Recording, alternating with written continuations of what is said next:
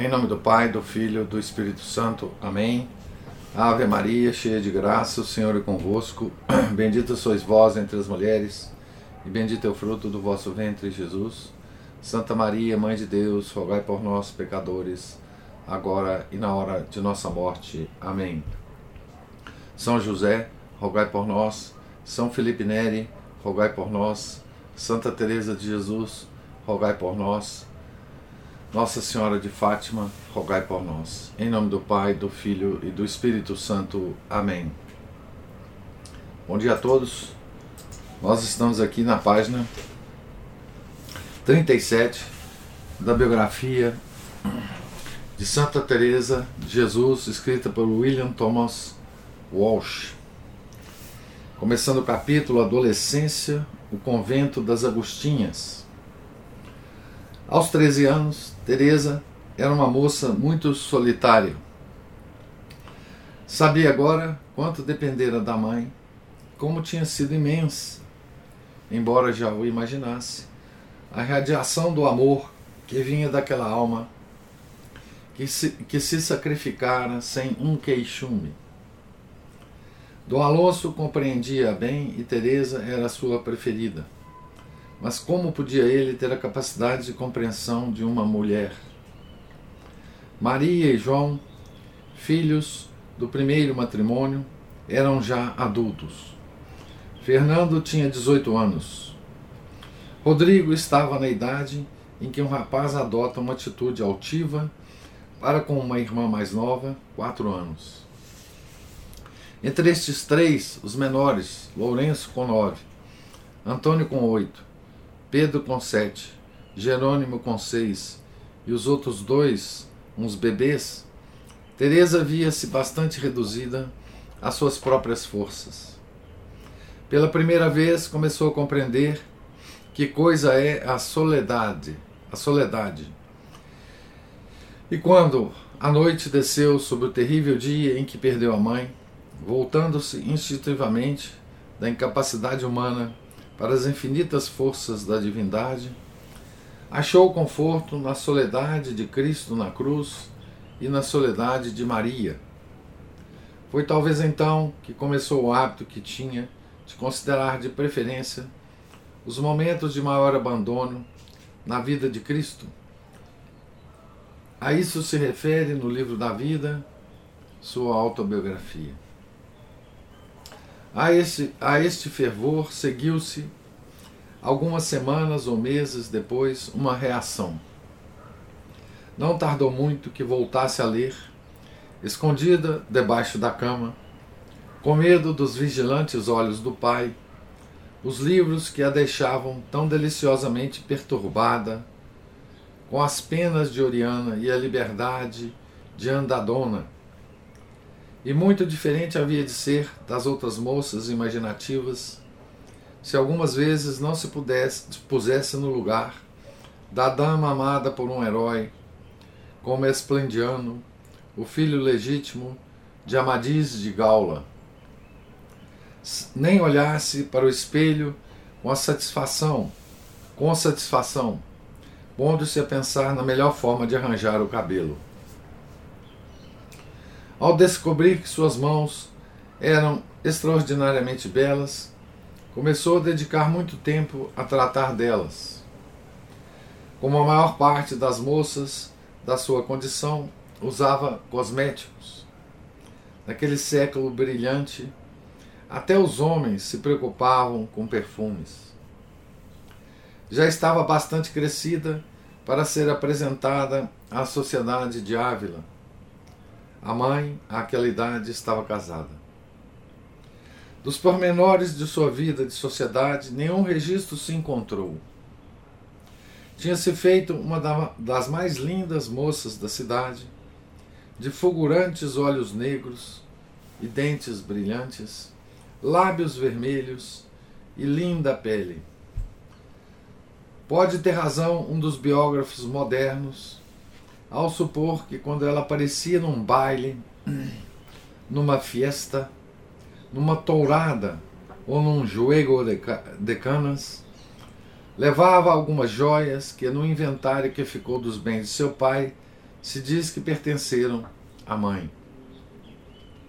Havia, por exemplo, um colar avaliado em 30 mil maravedes, duas cadeias de ouro, alguns anéis de ouro, braceletes, brincos e ornamentos semelhantes, assim como roupões de veludo, saias de linho de ruão, sedas, vestidos de cerimônia, espartilhos, cintos de tafetá bordados a ouro, lenços de pôr ao pescoço, daqueles que usam as senhoras da alta sociedade, e redes de seda para segurar o cabelo.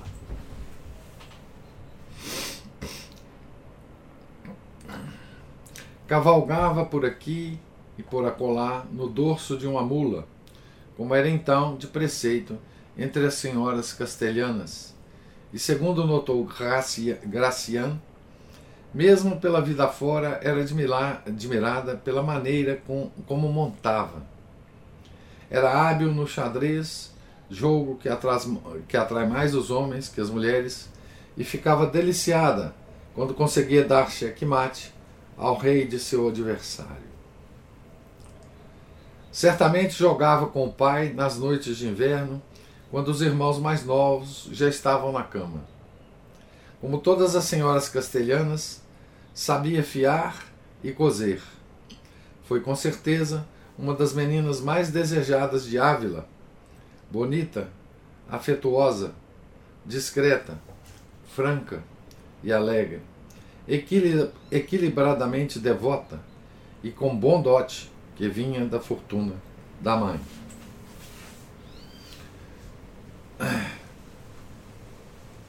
Aqui tem uma nota do a respeito do xadrez, né? É, que ela jogava xadrez, etc., com o pai. Né? Diz assim: é a, a, nota do próprio autor aqui do livro. Né? A autoridade em que nos baseamos é a própria Teresa. Começa ela o capítulo 16 do Caminho da Perfeição dizendo: não, abre aspas para Santa Teresa. Não vos pareçam prolixos todos esses, prelimin, estes preliminares. Estou entabulando o jogo, como se costuma dizer. Pedistes alguns conselhos sobre o modo de começar a oração. Crede que no, vos, no que vos digo. Quem, sa, quem não sabe armar no tabuleiro as peças do xadrez, ainda pior saberá julgar. E quem não sabe dar cheque, como saberá dar mate? A vez de repreender-me por falar em coisas de jogo, quando nesta casa nenhum é permitido e jamais há de ser. Por aí vereis a mãe que Deus vos deu, que até esta vaidade sabia, mas dizem que é lícito algumas coisas. Fecha aspas. E vai explicando como dar checkmate a Deus no jogo da oração. Então, essa é a referência né, de Santa Teresa enxadrista, né? Não lhe faltava certo orgulho castelhano de sangue e de linhagem, e um, le um leve toque de habitual vaidade feminina, com um profundo e bem natural desejo de ser muito amada. Como as damas dos romances, eram amadas por incomparáveis namorados. Estes defeitos, se defeitos eram, haviam de aumentar, mais que diminuir, as suas probabilidades de casar. É bem provável que o pai começasse a considerar qual dos rapazes das suas relações seria de desejar para marido de Teresa. Alguns de seus biógrafos chegaram a afirmar que ela própria pensou em casar com um jovem cavaleiro.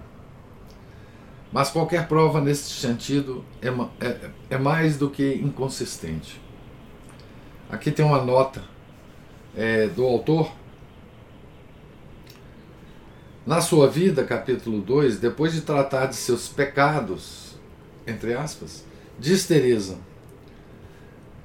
Uma coisa tenia que me parece que podia ser alguma desculpa se notou viera tantas culpas. E es que era el trato com quem, por via de casamento, me, parec me parecia podia acabar em bem.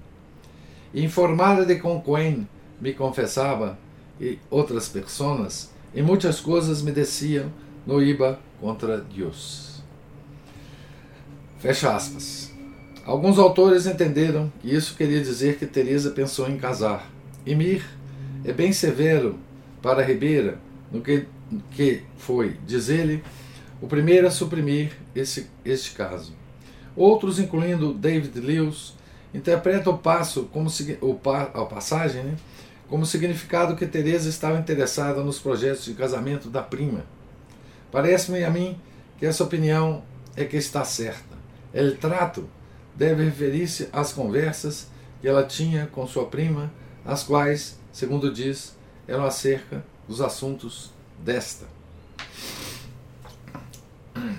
Por esse tempo, voltou a dar-se intimamente com aquela sua prima estouvada, cujas frivolidades tanto tinham preocupado a mãe de Teresa.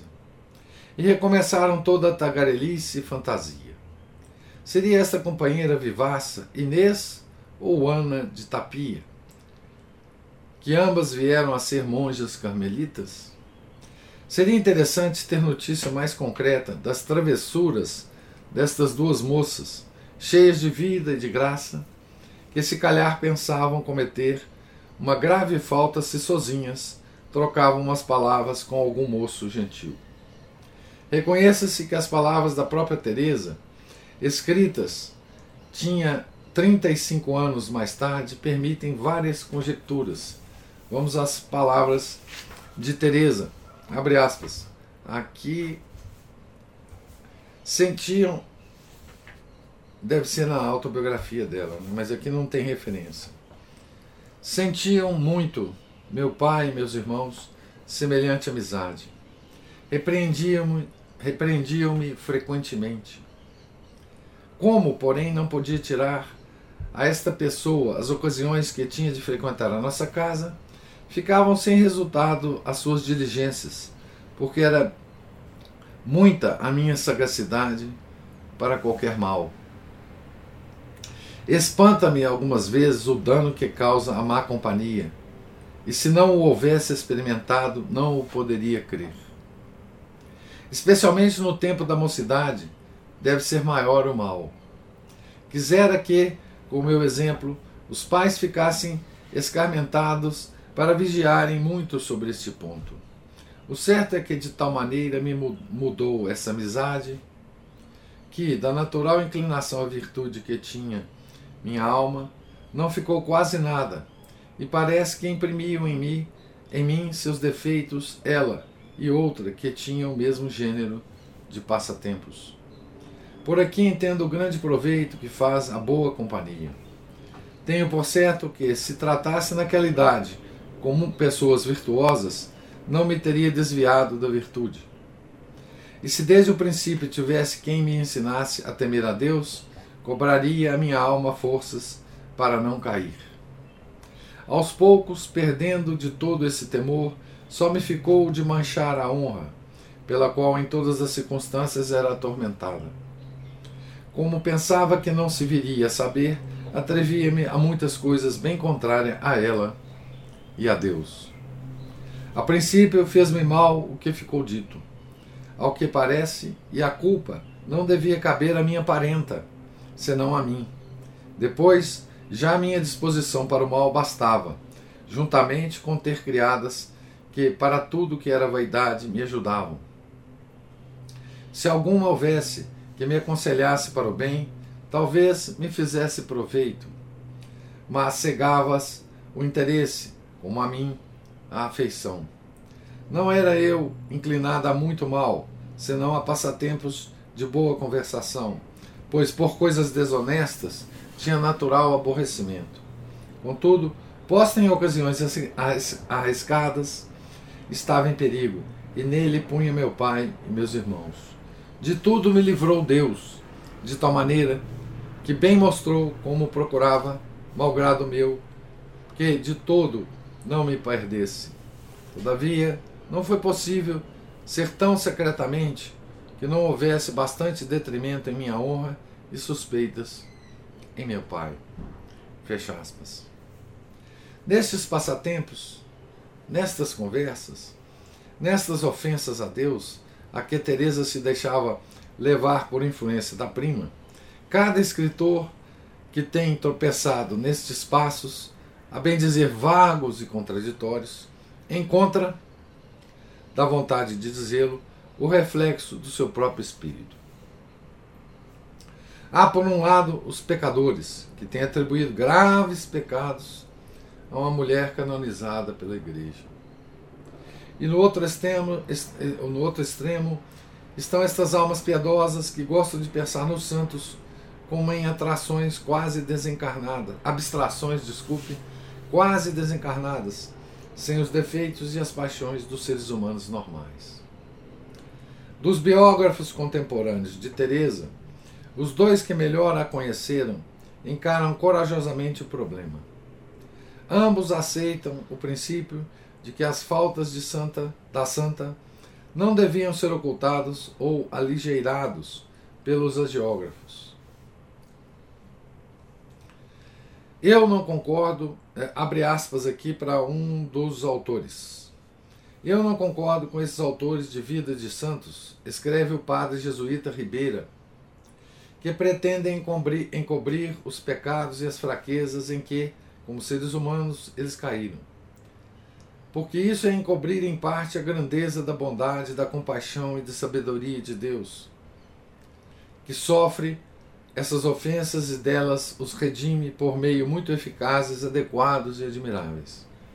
E assim, se eu soubesse mais acerca dos pecados da Madre Teresa de Jesus, não deixaria de o referir, pois ela mesma os queria ver reconhecidos, a fim de que a bondade de Deus fosse conhecida e neles resplandecesse mais.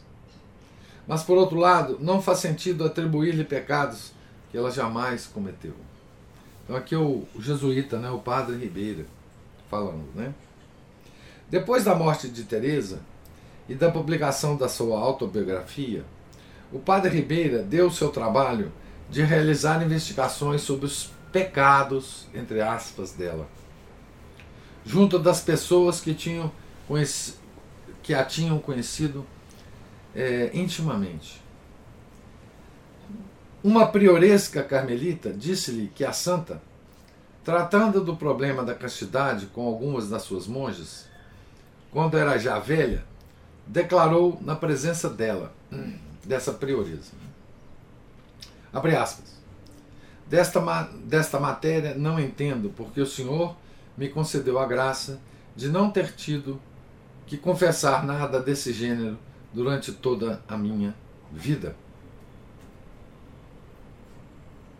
O problema da castidade, né?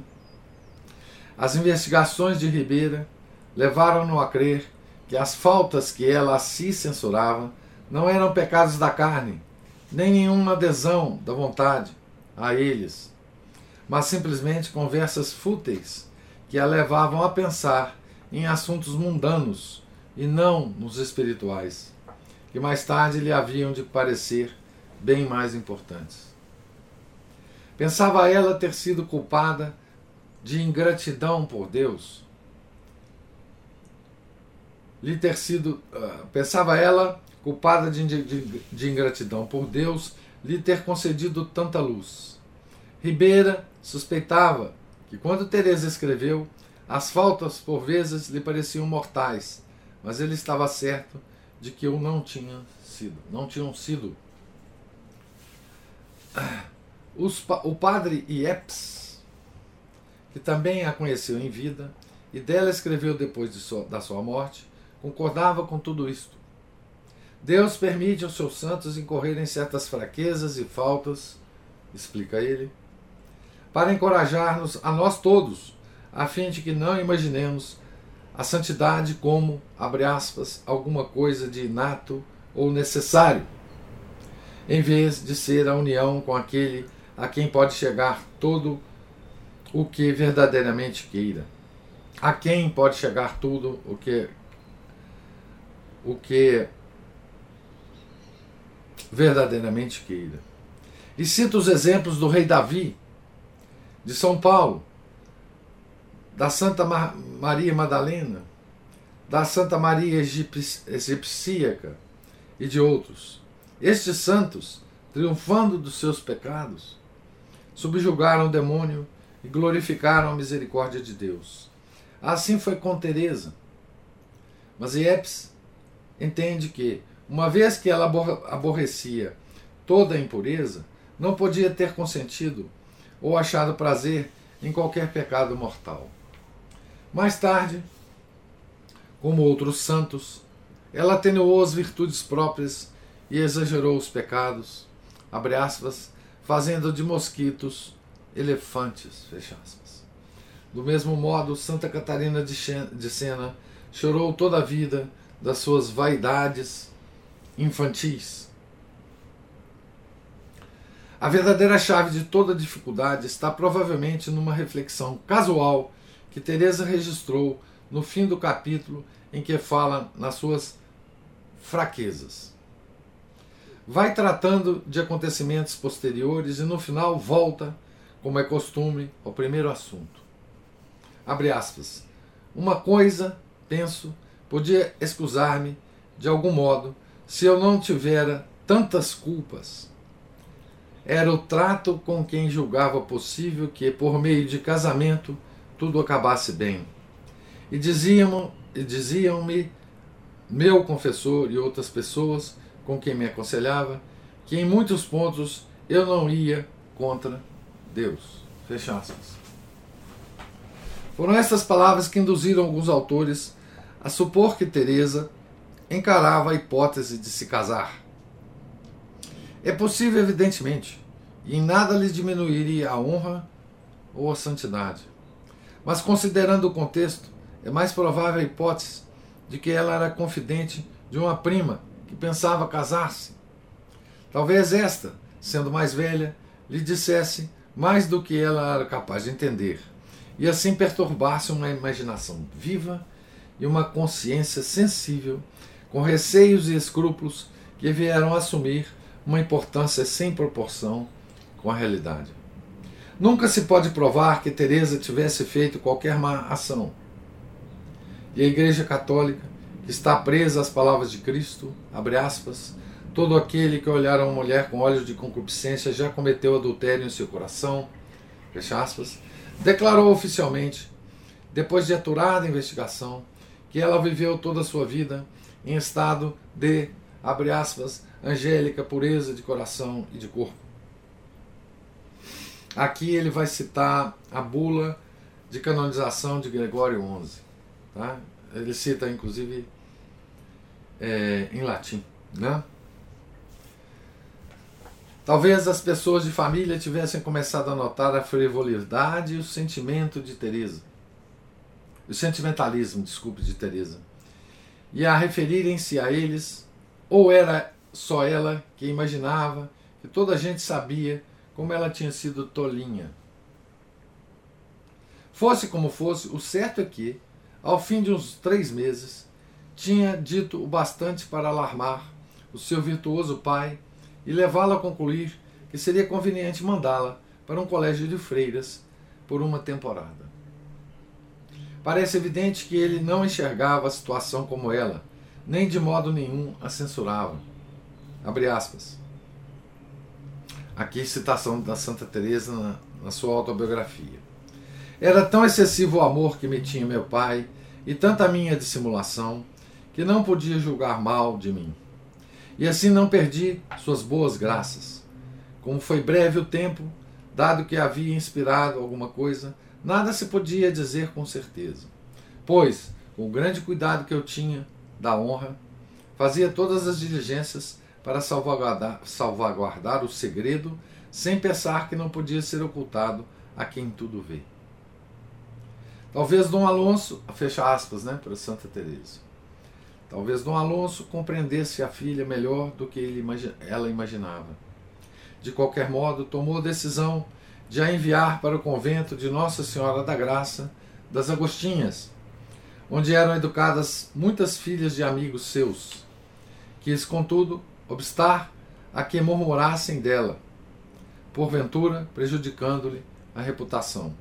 Conhecedor como era da natureza humana, o excelente fidalgo esperou uma oportunidade que logo se lhe apresentou com os responsais de sua filha mais velha, Maria, com Dom Martim Guzmán e Barrientos, que tinha casa em Castelhanos de la Canada. Declarou ele então que, como a irmã de Teresa estava para se casar, não era conveniente que ela ficasse sozinha em casa, sem uma mãe. Então ele mandou a filha para o convento das agostinhas, né? das, das freiras agostinianas. Né? E nós vamos, eu vou parar aqui a leitura, nós vamos depois acompanhar essa, essa, essa ida dela para esse convento. Então, é muito interessante o assunto aqui desse, desse início de capítulo, né? É, que, que é um assunto que Santa Teresa volta a ele na sua autobiografia e, se lastima muito é, desse, dessa fase da vida dela, né? Então, é, essa, esses lamentos, né? Eles têm uma influência muito grande em quem, em quem, em quem lê a vida de Santa Teresa, né? sobretudo as pessoas é, bem intencionadas que querem é, uma vida reta e sobretudo para as mães, né? Que têm suas filhas e que querem uh, bem educá-las, né? essa passagem de Santa Teresa. Santa Teresa ela é uma uma santa muito influente, né, por causa desse tipo de uh, desse tipo de texto que ela escreveu, né, sua autobiografia. Né. E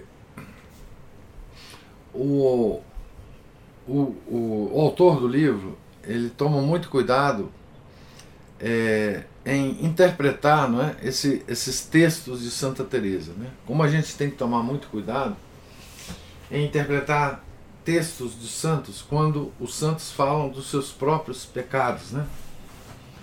É, eu já li para vocês um, um, em, outro, em outro momento né, uma historinha de São Francisco de Assis que, que dá bem uma, um equilíbrio né, é, em relação ao que, que a gente deve pensar sobre o que os santos falam de si mesmos, né? Então, aqui tem uma historinha. Deixa eu ver se eu se eu consigo achar. Sim. É uma historinha que tem na minha, na minha versão da Imitação de Cristo, com comentários de São Francisco de Sales. É, esse, essa historinha é contada por São Francisco de Sales no livro que ele escreveu sobre o amor é, de Deus, né? Então é assim a historinha. O, o devoto Frei Rufino, naquela visão que teve da glória a qual chegaria o grande São Francisco, por sua humildade, fez essa pergunta: Meu caro pai, eu vos suplico dizer-me, na verdade, que opinião tendes de vós mesmo.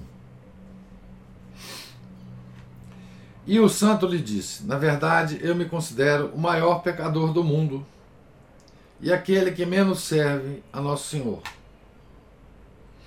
Então, essa é o que o São Francisco de Assis acha de si mesmo, né?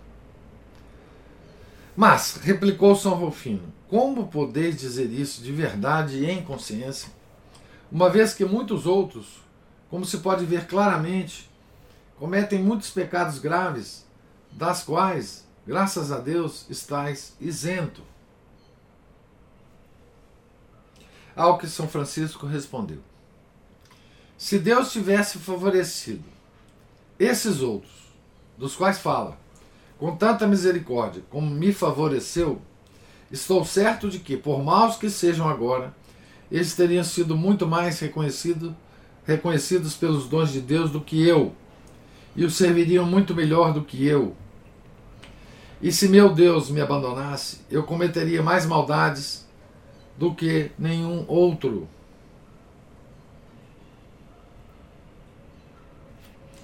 Então, São Francisco de Assis dá uma explicação sobre o que ele quis dizer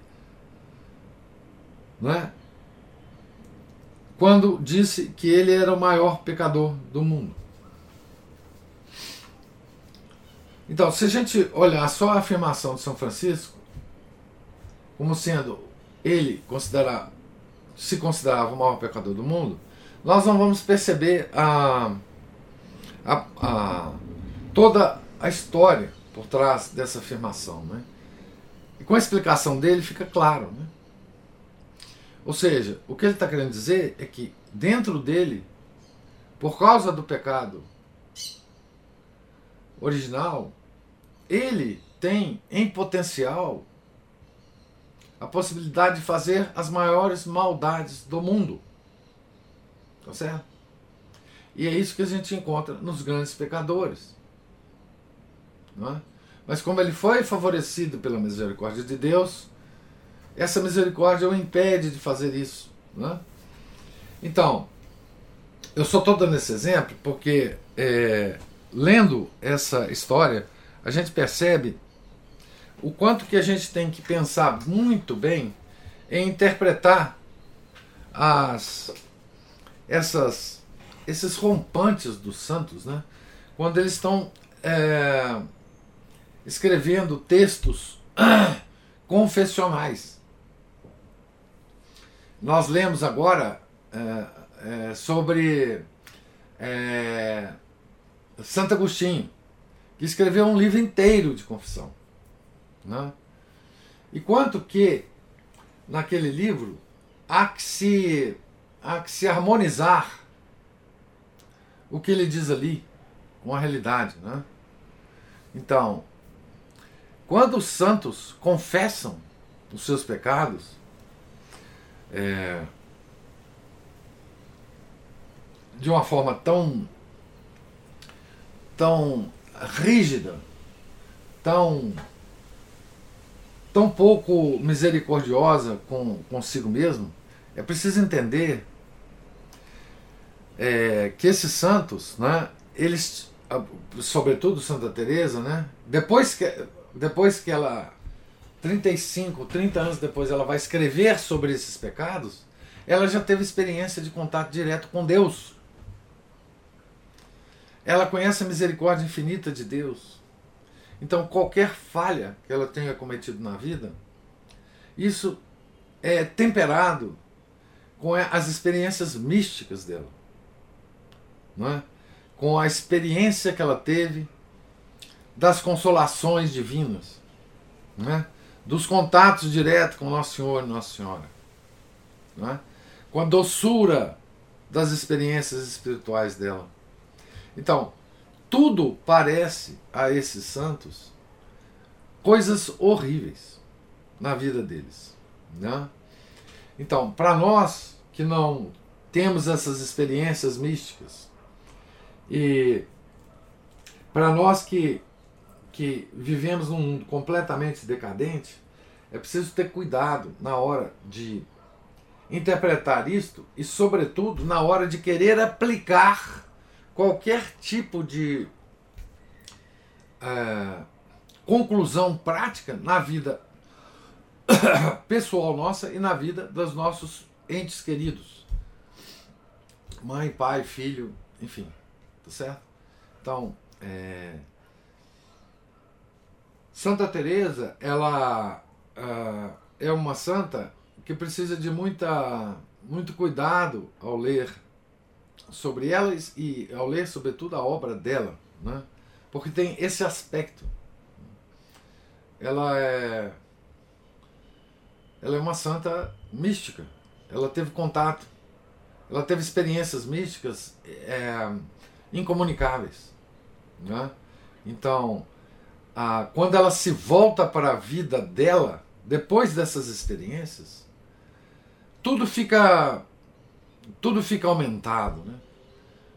Outra, outra coisa que eu devo lembrar para vocês, antes de ouvir os comentários de vocês, é aquela experiência que, que teve Santo Tomás de Aquino no final da vida. É, ele teve um êxtase místico. E depois de voltar a, a, ao normal, ele quis queimar a obra dele inteira. Não é? Porque, frente ao que ele viu nessa experiência mística, tudo que ele escreveu lhe parecia absolutamente é, desprezível. Não é? E nós devemos a, a obra dele ao, ao Frei Reginaldo, que impediu São Tomás de queimar a obra dele. Né? Então, é, é com esses exemplos que eu gostaria de terminar meu comentário para dizer que nós devemos é, considerar o que, nossa, a, o que a nossa santa disse sobre si mesma, mas ponderar, né? ponderar muito bem sobre como aplicar essas observações dela na nossa própria vida, né? Tá certo? Então, gostaria de ouvir agora vocês sobre a leitura de hoje.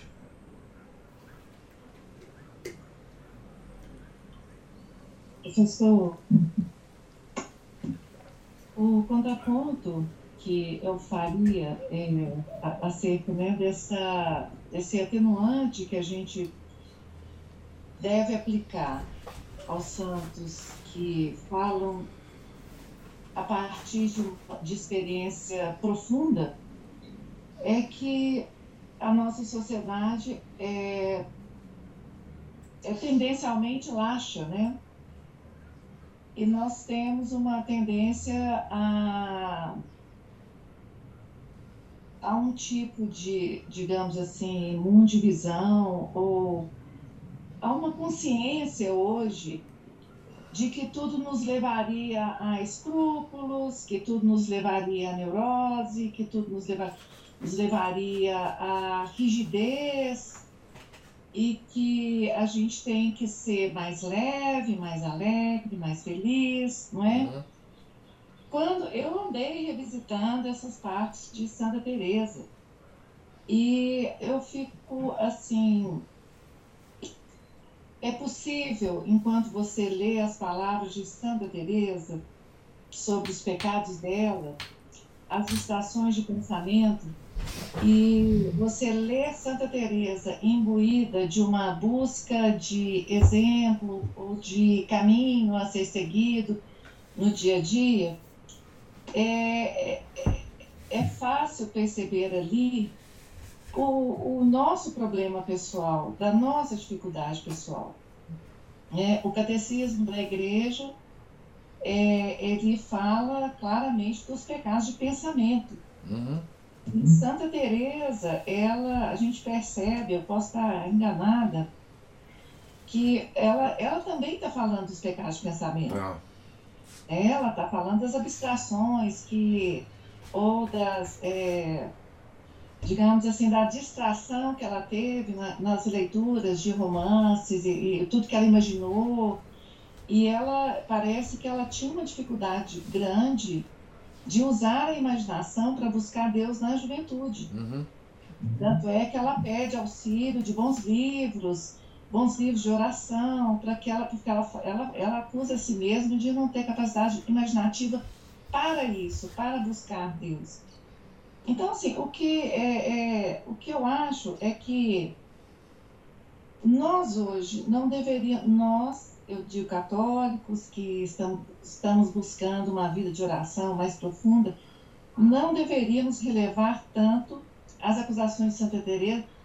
A gente deve relevar no sentido de que ela era santa e essa culpa era exagerada não era exagerada, porque realmente ela quase não, não trilhou o caminho para o qual ela foi, é, digamos assim, indicada, né? Escolhida. Hum, escolhida.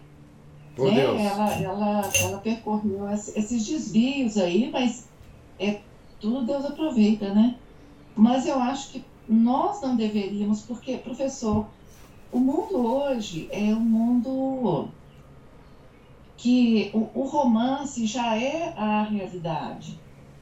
Né? Os romances de cavalaria é a nossa vida. A gente vive nessa ilusão de, de, de um, um imaginário exacerbado, cores exacerbadas, totalmente afastadas das coisas da, da, natureza. A gente não vê tatu-bola mais, não vê nem a não vê, não vê. Então, assim, nós estamos mergulhados numa vida totalmente abarcada por sentidos, sentidos, sentidos do gosto, do tato, da, né, da beleza, do perfume. Não há esforço mais, né? Não há esforço mais. É... Não há mais suor na vida. É, a gente vive os mesmos sofrimentos, o drama humano, humano é o mesmo. Mas eu acho assim, em princípio, hoje eu, eu não, não, não relevaria tanto as acusações de Santa Teresa que ela faz a ela mesma eu acho que, ela, que, essas acusações cabem a nós também, sabe? Nós que procuramos ter uma vida de oração ou de menos pecado, né? É isso. Muito bom, contraponto, muito bom. É, eu vou comentar sobre isso. A Maria Cristina está falando, né? estamos muito, mas muito mais perto do extremo laxismo e romantismo do que o rigorismo e escrúpulos. Nossa sociedade como um todo e nós como católicos. É, ela está concordando então com a Cristina. Sim. É, é, foi muito bom esse contraponto, porque é, você está falando da, da, do romance cavalaria, quem dera que nós estivéssemos é, encharcados de romance de cavalaria. Né? Nós estamos hoje encharcados de coisas muito muito piores, né? Muito piores. É, e a, se nós lermos, né, a, as acusações que Santa Teresa se faz, né, a, tem um aspecto que é que você levantou que é o seguinte: nós não sabemos até que ponto, ou podemos até imaginar até que ponto essa essa tendência uh, que Santa Teresa teve na, na juventude, essa esse, essa sedução eh, pela pela imaginação exacerbada, é, estimulada pelos romances, e pela sua beleza física, né? o quanto que isso a seduziu de forma a colocar a, o seu, a sua vocação em perigo. Né? Ela, ela pinta o quadro bastante, bastante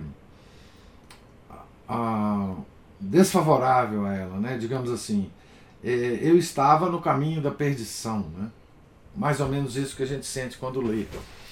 É, mas, de novo, é, eu diria o seguinte: é, nós estamos num, num, numa situação diversa né, hoje.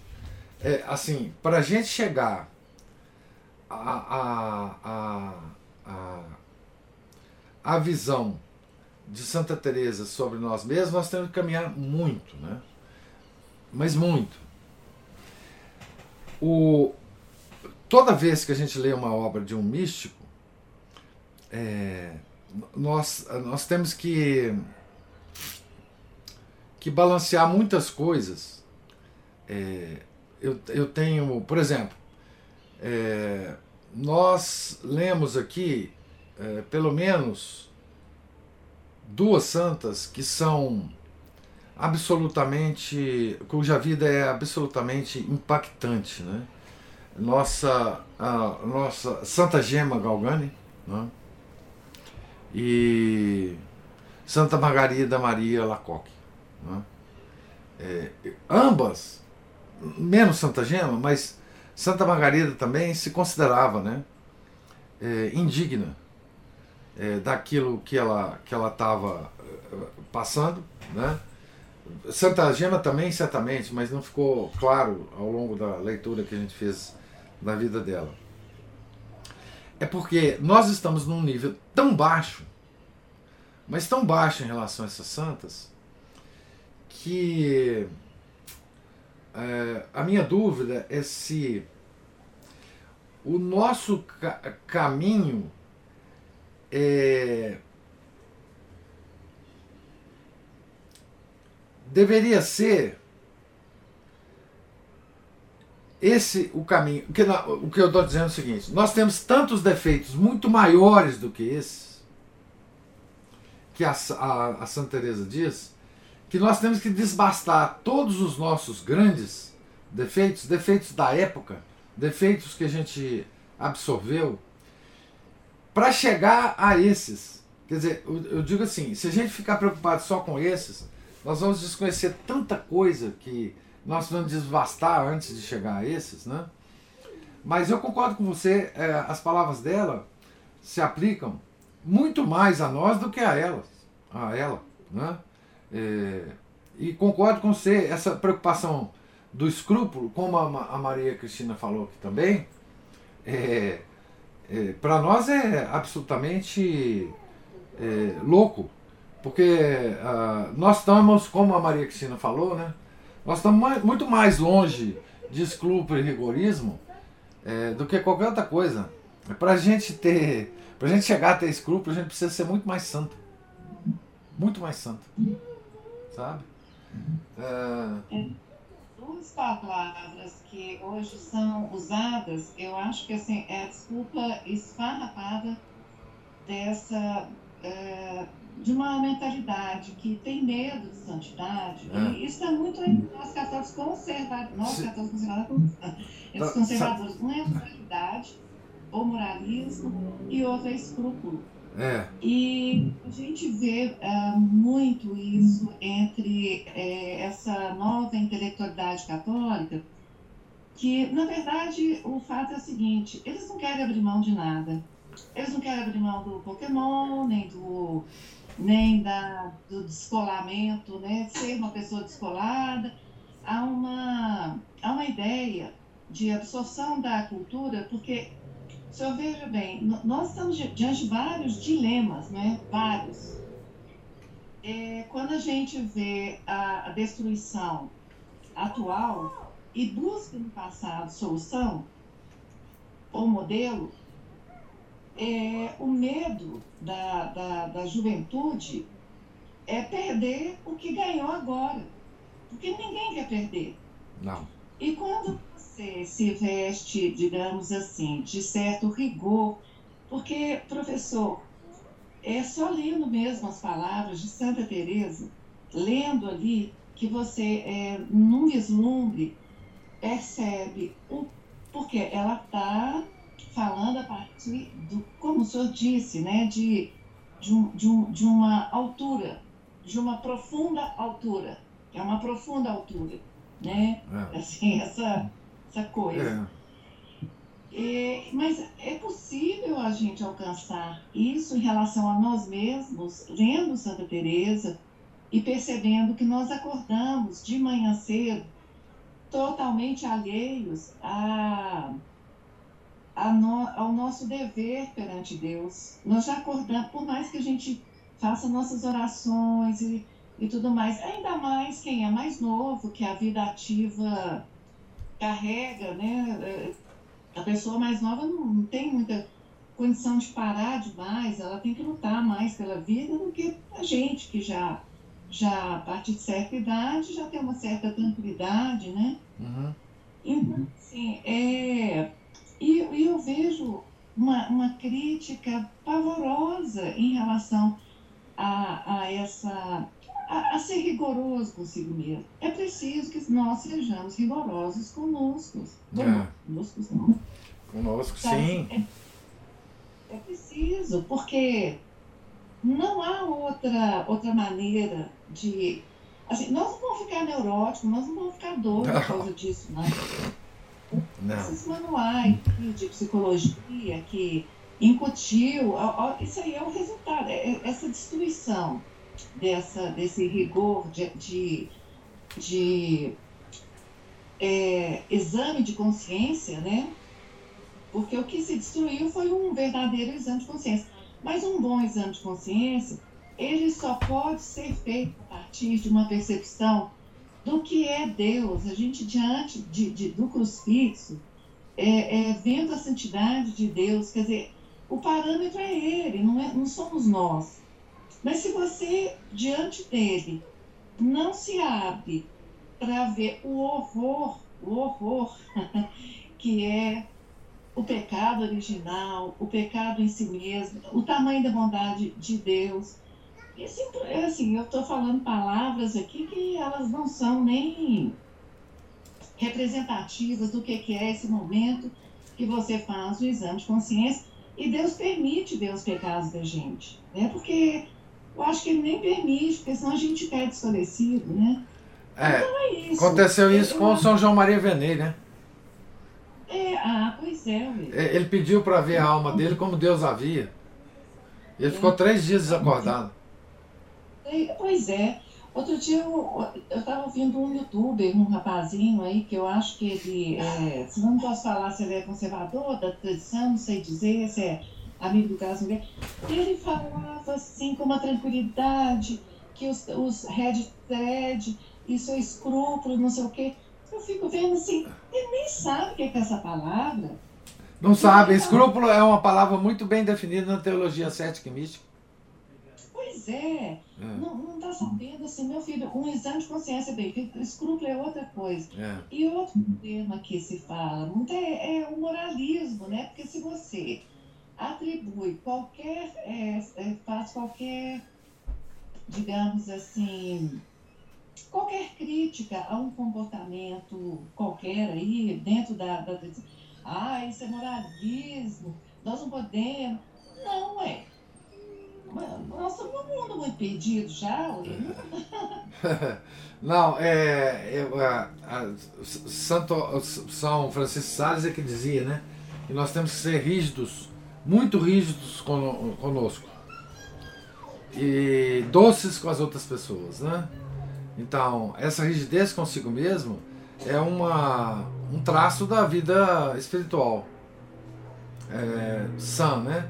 Esse negócio de escrúpulo, ele ficou, quer dizer, eu não sei se, se é isso, mas é, é porque o pessoal lê o, o manual, os manuais de teologia cética e mística, e, e nos manuais há uma, uma, um alerta a respeito dos escrúpulos, mas quem está caminhando na vida espiritual de uma maneira sadia. Né? Escrúpulo é uma doença da alma, e muito bem definido na teologia cética mística. Escrúpulo não é qualquer coisa que você pode se, é, se enfim, se, é, se meter a, a, discutir e a ser contra ou a favor. Né? É, é óbvio. Mas deixa eu ler umas participações aqui do pessoal que não fala, Cristina. O Luiz aqui da Raíssa. Santa Teresa fez curso de formação do imaginário com os discípulos do Olavo do século XV, mas graças a Deus superou a fase. Ah, o Felipe está falando, isso que o senhor está falando está ligado à ordenação dos bens e dos males, certo? De certa forma, sim, Felipe. Cristina, nunca seremos suficientemente rigorosos conosco mesmo. Não precisamos nos preocupar, também concordo. É, concordo com os alertas da Cristina, mas também temos que ficar atentos para, na ânsia de sermos católicos, se apegarmos nas aparências. Eu já caí muito nisso, agora estou bem mais alerta do que isso. É, o, Felipe, é, é, isso aí é uma, uma coisa terrível, né? Se apegar nas aparências não tem nada a ver com a nossa, nossa vida é, católica, né?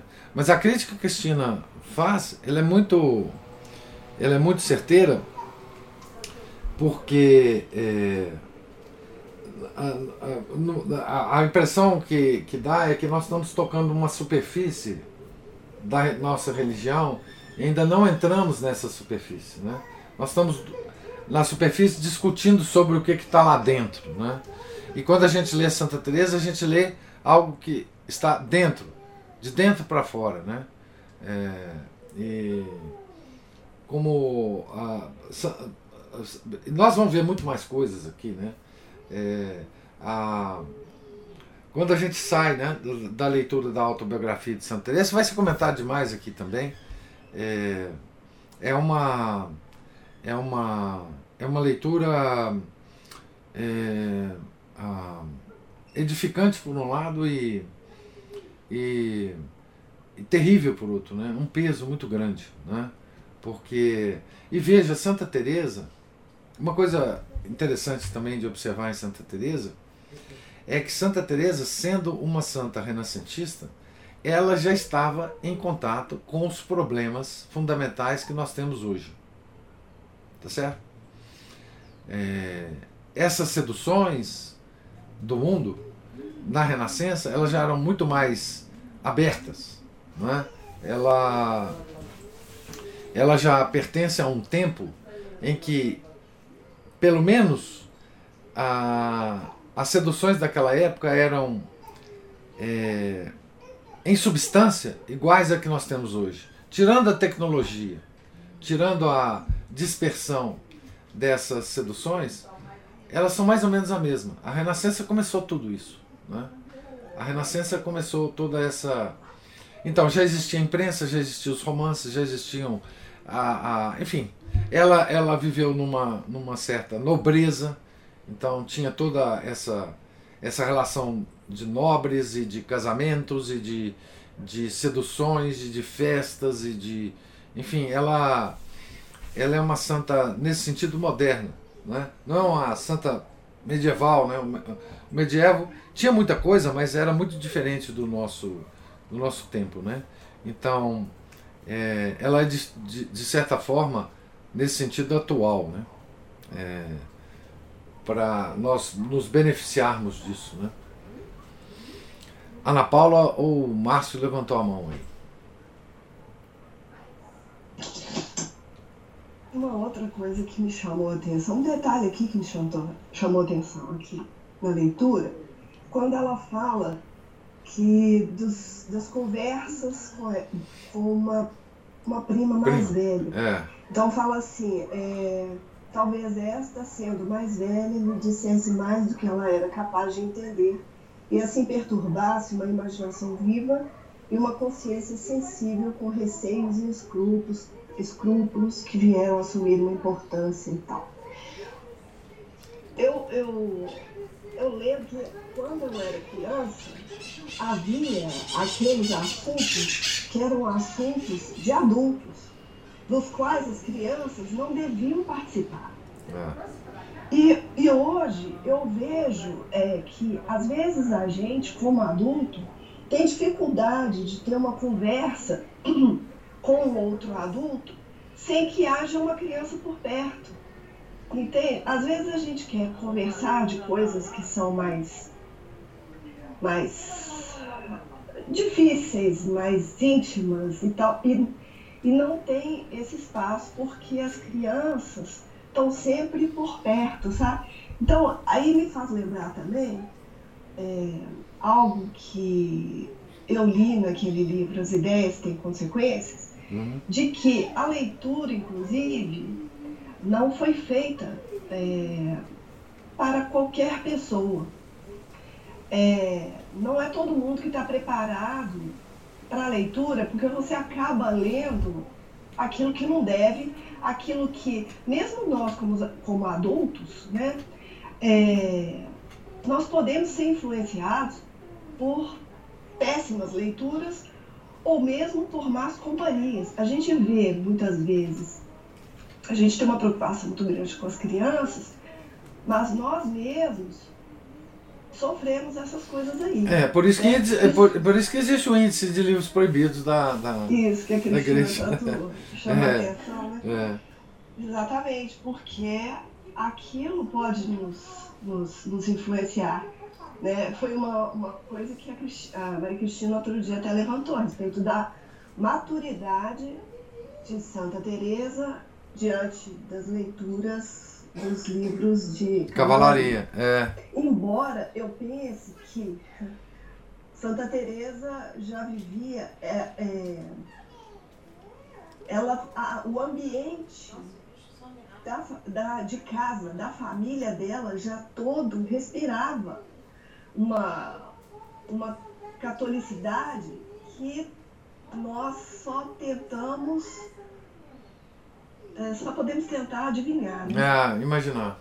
que tenham outros. E assim, é muito interessante, que, aquele, que eu gosto muito daquele livro, aqueles dois volumes, né, da, da Luz Perpétua, é que geralmente, quando se fala dos santos, ali é uma, um resumo, né, de, da história do santo, do, do dia, mas eles, geralmente ele faz referência ao, à casa, aos pais do uhum. santo, né?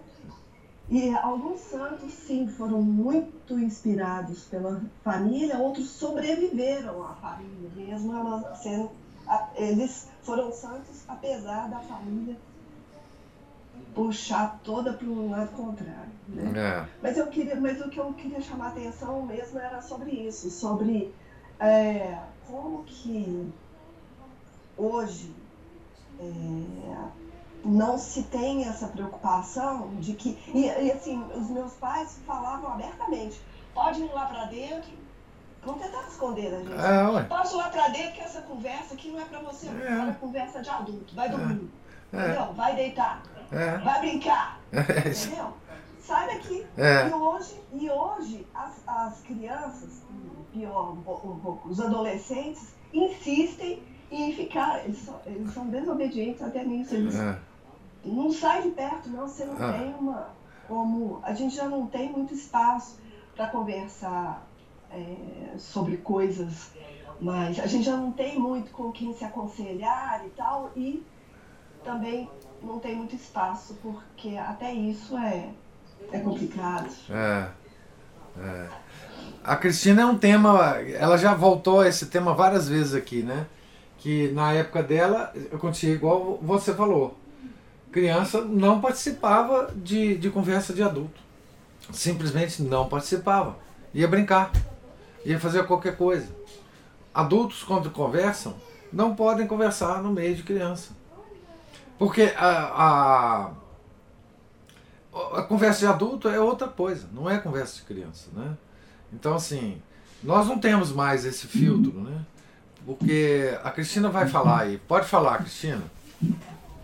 Não, eu falo que é, é quase um insulto para um adulto você ter que encarar a presença de uma criança é, naquele lugar que não cabe a criança, não é? é. Mas é possível, eu falo que é, é eu, eu sou meio fora do tempo, sabe? Eu nunca levei meu filho em bar à noite, meus filhos. É, e hoje você está, à meia-noite tem um bebê amamentando, tem criança correndo no restaurante. É a coisa hoje está para lá de qualidade, não tem, eu não sei. É. Acho que não mais. Agora, professor, é, é muito importante isso que a Ana Paula nos chama a atenção. Eu acho que é sempre um alerta que a gente faz há uma vida social que ela tem que ser preservada. A vida dos pais, a vida de adulto, ela tem que ser cultivada pelos pais. É para dar essa distinção e não cair nessa, nesse engodo moderno que a criança, é, Vossa Excelência, a criança, né? Uhum. A criança uhum. ensinar para os pais, porque começou assim, agora quem ensina para nós humanos são os animais, né? Uhum questão de ontem terrível é, não, não é o problema só do, do, de você expor a criança assuntos que não lhe dizem respeito. É um exemplo, é, é aquilo que certa vez também eu, eu, eu percebi que você não abaixa para falar com uma criança. A criança ela, ela olha para cima. Você só abaixa para falar com a criança quando ela machuca, que ela merece uma atenção especial está doente, alguma coisa.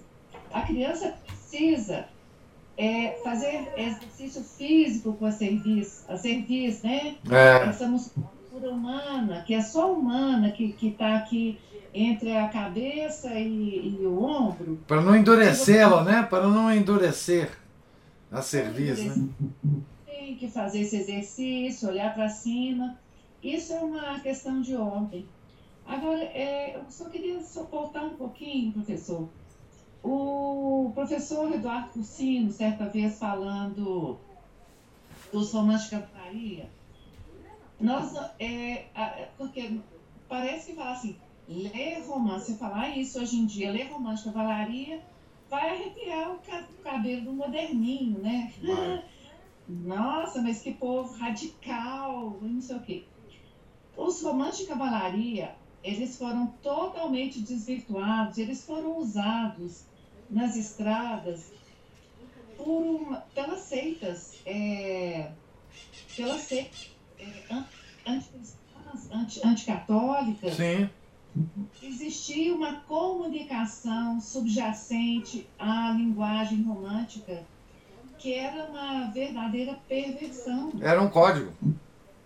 Era código, era é, código. É. Por das cantigas de amor, Isso. não é?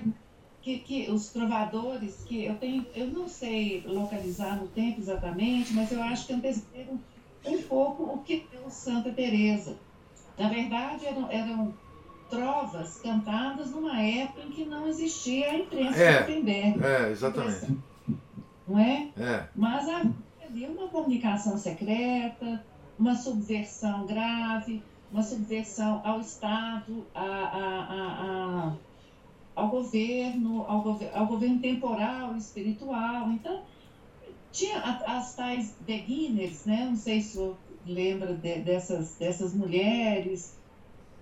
E outra coisa que eu pensei aqui, a questão do escrúpulo do problema do porque eu nunca li sobre isso, sabe, professor? Mas eu lembro muito de Martinho Lutero, que aí já é outro grau de problema, é. que não, não, no nosso pobre exame de consciência diário, sabe? Não, não, não tem, tem nada a ver, não tem nada a ver. Outro, outro problemão. Mas eu, eu não sou capaz de falar porque eu nunca li sobre isso. São essas duas notas assim, que eu queria falar. Ótimo a, a Maria está falando romantismo na literatura foi uma das maiores revoluções, cavalo de Troia para destruir a, a moral, os bons costumes, a tradição católica. É, o romantismo, é, bem, ele foi um, um, movimento global, né? não é só literário, né? filosófico. E, e na literatura, ele serviu para isso mesmo. Né? É, aquela coisa que a gente é, falou, é, tal, acho que foi na aula anterior, né? Que a igreja se preocupou em incluir no, no index os livros doutrinários, mas não os romances, né? não os livros é, de literatura. Né? E através desses livros né, é, foi feita então toda uma revolução né?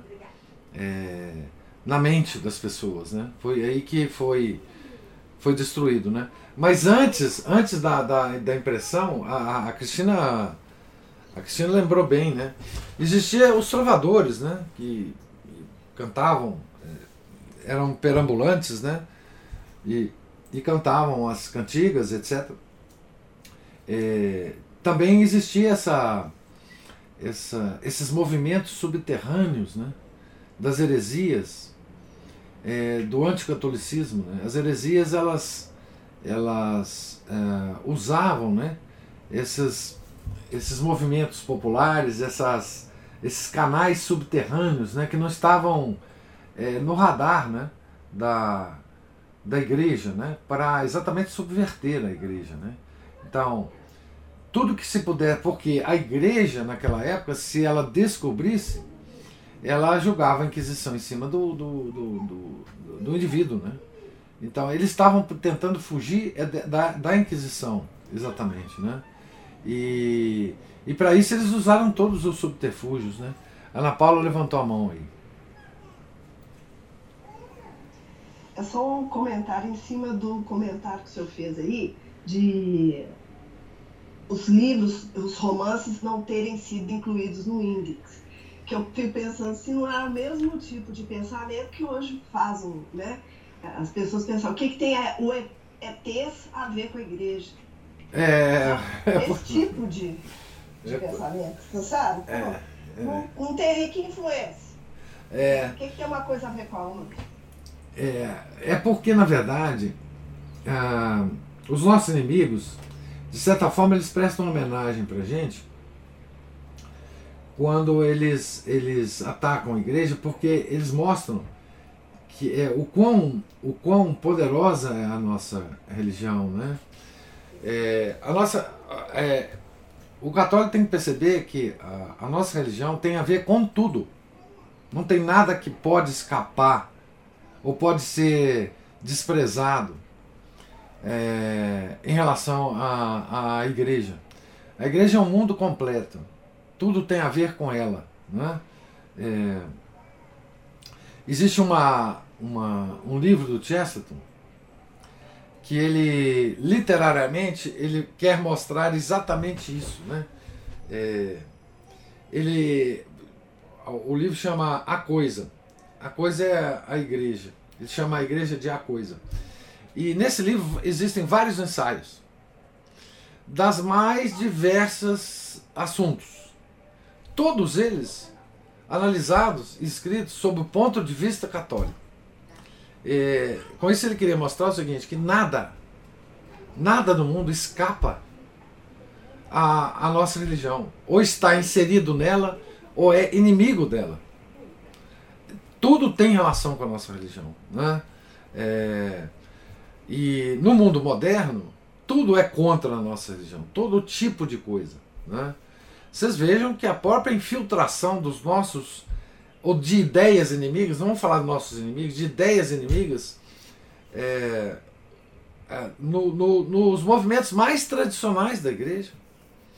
É, hoje em dia, nós estamos sob ataque em todas as frentes, nos mais diversos níveis.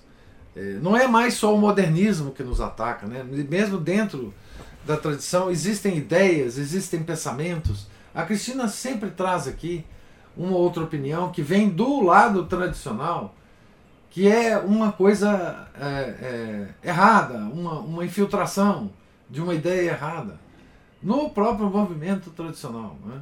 Então, é, nada é, é, inerte em relação à, à, igreja. Nada, nenhuma coisa que acontece no mundo. Tá certo? Ah, a, a, nossa religião é universal, ela é chamada católica universal por causa disso. Né? Ela tem a dizer de tudo. Outro dia a Cristina colocou um, um, uma, uma frase lá no nosso uh, grupo, dizendo que a Igreja Católica tem, tem soluções para os problemas passados, atuais e futuros. Né? É isso mesmo, a ideia do Chesterton. Chesterton dizia isso. Ah, Pode vir qualquer outro tipo de heresia, se é que vai existir algum outro tipo de heresia, porque todas as heresias já foram colocadas na mesa, né?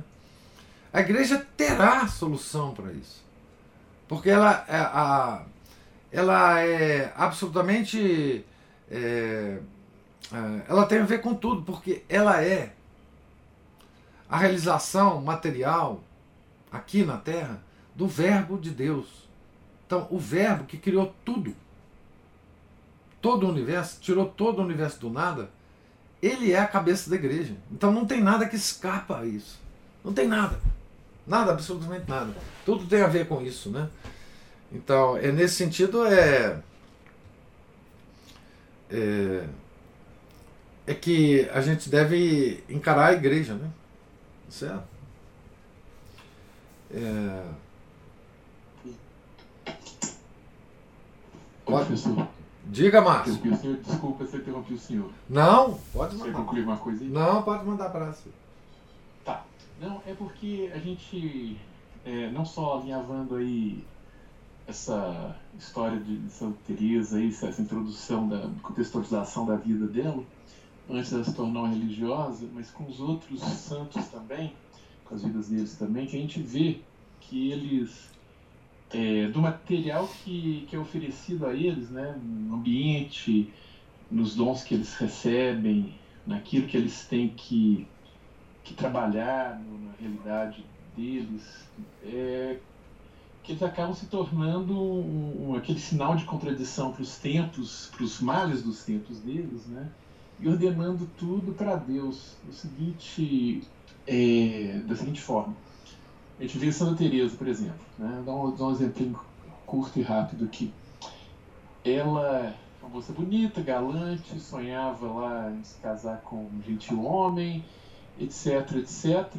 Sendo que, na verdade, era o que Deus queria dela, bastaria ordenar tudo isso para ela se tornar também uma moça bonita espiritualmente, e se tornar uma esposa do, do, rei dos cavaleiros da igreja militante, que é Nosso Senhor, se tornar uma esposa de Cristo, né? Uhum. É, de, de todas as a, o pensamento dela estratégico de, de ordenar tudo isso para a missão que ela haveria de, de, de cometer, de, de cumprir, né? E a mesma forma como Santo Inácio também, que era um combatente, na verdade o combate era outro, era espiritual. É, o Pedro outra, pescador, a pesca era outra. A pesca era outra, isso. Então é interessante isso, porque mesmo nos tempos nossos, e que a gente fica perguntando qual tipo de santo seria o santo dos nossos tempos, a gente tem que meditar exatamente isso, no que a gente. É qual o sinal de contradição que nós temos que ser no nosso tempo, e esse seria o santo dos nossos tempos, né? Como na, tinha na, na Renascença aqueles problemas ali de vaidades, de começos de, de luxos, de riquezas, né? No nosso tempo é uma espécie de, de renascimento reeditado, né? talvez piorado. Não sei, eu, acho, eu, eu própria minha, que é bem piorado. Bom, mas é, cada, cada época com seu desafio, né, com suas dificuldades de lidar com os problemas que pareciam, parecem talvez fáceis para nós imaginar a saída, porque nós já sabemos como é que como é que a coisa se desenrolou e quais poderiam ter sido, teriam sido as, as coisas a serem feitas, né? E, e ficamos meio sérios quanto ao, ao, nosso tempo. Mas aí é em cada um de nós, cada, cada material que Deus nos oferece, né? Cada limão que a gente recebe, a gente fazer a nossa limonada, a nossa caipirinha de pinga ruim, né? Ah. Mas é, mas é isso. Se eu puder, quiser comentar mais alguma coisa respeito, que o horário já anda avançado. Então, muito obrigado, então. Ah, obrigado você, Márcio. Não, é isso mesmo, Márcio. Eu acho assim. É, o Chess dizia que o santo da, da época não é aquela que não é o santo que a época deseja, mas é o santo que vai contradizer os valores da, daquela época, né? E, e é, o, e veja que, ah, como você disse, né, o Nosso Senhor usa o todas as habilidades físicas e, e os dons físicos e, e, intelectuais daquela alma. Né?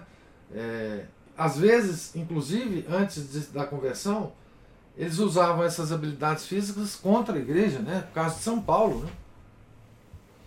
O caso de São Paulo, o caso de Santo Agostinho, que se não se convertesse, provavelmente ia, ia se tornar um, um um poderosíssimo inimigo da igreja. Né?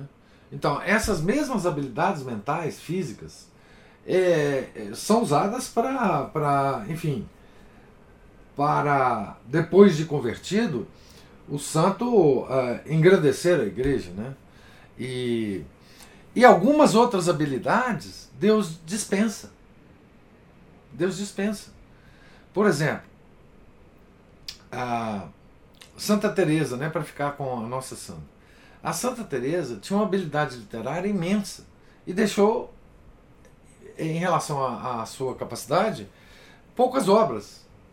É, ela podia ser uma, uma grande escritora, renascentista, uma grande literária, uma grande escritora de, de enfim, é, algumas, algumas habilidades o, a, Deus é, um pouco refreia, né? um pouco. É, é, não usa, digamos assim, ou, ou a, usa de forma diferente, ou usa, usa pouco, ou dá só um, um vislumbre para nós dessa, dessa capacidade, né?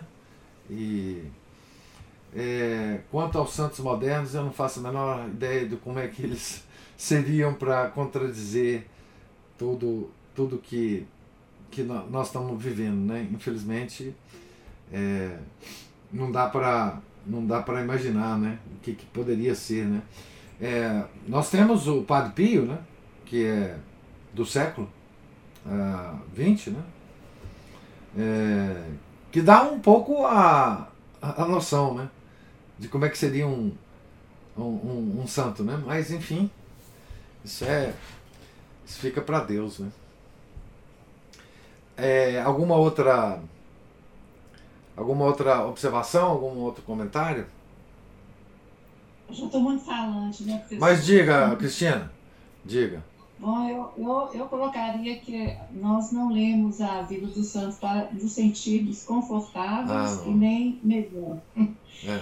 É, então, acho que vale a pena aprofundar nesses perigos, é, sem cuidado com o que a modernidade tenta nos passar, porque o eixo, o eixo, professor, das ponderações é sempre. Nós vamos voltar um pouco naquela conversa que ultimamente tivemos ali no nosso grupo, que é o mundo psicológico, né? É, o que a modernidade fez sempre empurrando a cerca mais para diante, foi incutir na nossa cabeça que a santidade é fonte de neurose. Grosso modo, é isso, né? Quem busca a santidade é um neurótico, é um doido, é uma pessoa que está é, possessa de restrição aos prazeres da vida. É, na- a Santa Teresa já foi, já foi considerada neurótica pelos modernos. Sim. Olha, aquela louca daquela Marilena Chauí, aquela blasfema, teve coragem de tratar o êxtase da, da, da Santa Teresa como um orgasmo. É, é, exatamente, é, exatamente. tá doida. É. E, e é isso que, é, na verdade, o nosso isso é que é escrúpulo. É escrúpulo contra a santidade. É, né? é, é. o que a gente vive hoje. E a questão da vaidade, voltando à ideia da cerca, né, que a, a- cerca vai sendo empurrada. A igreja, os Chesterton tem, parece que tem uma imagem bonita disso, de que é, a igreja nos, nos protege, constrói cercas e muros para nos proteger, né? Há é. um limite. Há um, a- o fato é que a vida humana deve ser cerceada. A- Isso. Nós devemos cercear algumas coisas para o nosso próprio bem, para uma vida or- ordenada. Né? Nós devemos, sim, nos proteger, colocar cercas é, num nível íntimo de, de, de compreensão da vida. É. Então, assim, aquilo deu nisso, né? É. A gente pensar, uma mulher bonita, não fazer uso da beleza dela, isso para nós é impensável. É. Não, é? Não, cortesã, né? Uma mulher bonita, cortesã, com dote, Cortesã. com dote. E, e a gente é, se horroriza, é, é, eu estou falando, a gente, não nós aqui, eu estou falando do mundo, né? O mundo fica horrorizado. Mas o que, que aconteceu quando a cerca da, digamos, objetivamente falando, da vaidade foi retirada? Nós temos pessoas fazendo tatuagem em parte íntima, achando bonito. A beleza hoje, ela, Fazendo ela é- tatuagem pública, né? Filmando a- a- o fazer a Sem, tatuagem. fal- sem falar a destruição que se fazem de corpo e de rosto, com aplicando não sei o quê, e harmonização facial, quer dizer, aquilo deu nisso. É, não tem dúvida. Não é? É, a, a liberdade, o liberalismo nos, teu- nos trouxe um, uma, uma- um conceito de liberdade muito louco, né? Porque a liberdade Muito. pressupõe e exige limites. Exige limites. Ah, E, e essa é, é, o perigo hoje é você nós, nós não conseguimos mais ter na nossa cabeça que essa esse escrúpulo, né? É o escrúpulo de você ser santo. É o escrúpulo de você é, É o escrúpulo é, contra a limitar- santidade. O escrúpulo contra a santidade é. né? É, é exatamente o contrário que aconteceu, né? Se você pensa em cercear o seu desejo, você vai se tornar um branco opressor, é, um, ou sei lá o quê. É, é, Neurótico também. É, neurótico. Neuro, a psicologia moderna que vê trauma, é, ela só consegue analisar o problema humano do ponto de vista da repressão. Né? É. A palavra é essa. É repressão. Reprimir os instintos. reprimir os- é a única solução que, que se vê na, na, na, na psicologia moderna é você dar vazão, é você falar tudo, você não se conter. É, então, é, o- é o contrário exatamente do que, que a gente está lendo aqui. Né? É, o contrário. É, aquilo deu nisso me lembrou o seguinte, Cristina. Não sei se vocês é, ficaram sabendo.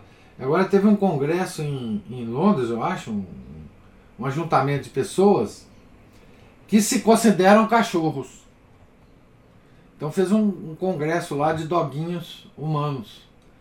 Então aquilo deu nisso, é, deu nisso mesmo, né? não, tem, não tem outro jeito.